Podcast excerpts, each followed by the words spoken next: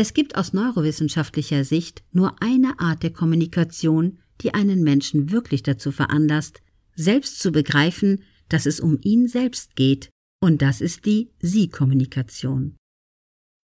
Wenn Sie aus der Sicht des möglichen Kunden denken und kommunizieren, dann haben Sie eine Chance, dass er versteht, es geht hier wirklich um mich. Um beim Beispiel zu bleiben, was führt Sie in das Geschäft, wäre eine wesentlich bessere Frage. Jetzt weiß der Kunde, Sie haben wirklich Interesse an ihm. Und er wird mit hoher Wahrscheinlichkeit eine klarere Antwort geben, nämlich dazu, was ihn in Ihr Geschäft getrieben hat. Zusammenfassung Heute gilt es, Menschen zu aktivieren und aufzuhören, Menschen das Gefühl zu geben, man wolle ihnen etwas verkaufen. In hybriden Kaufprozessen wird jeder Mensch selbst entscheiden wollen und sich nicht drängen lassen, denn der Kunde kann alles zu jeder Zeit und überall bekommen.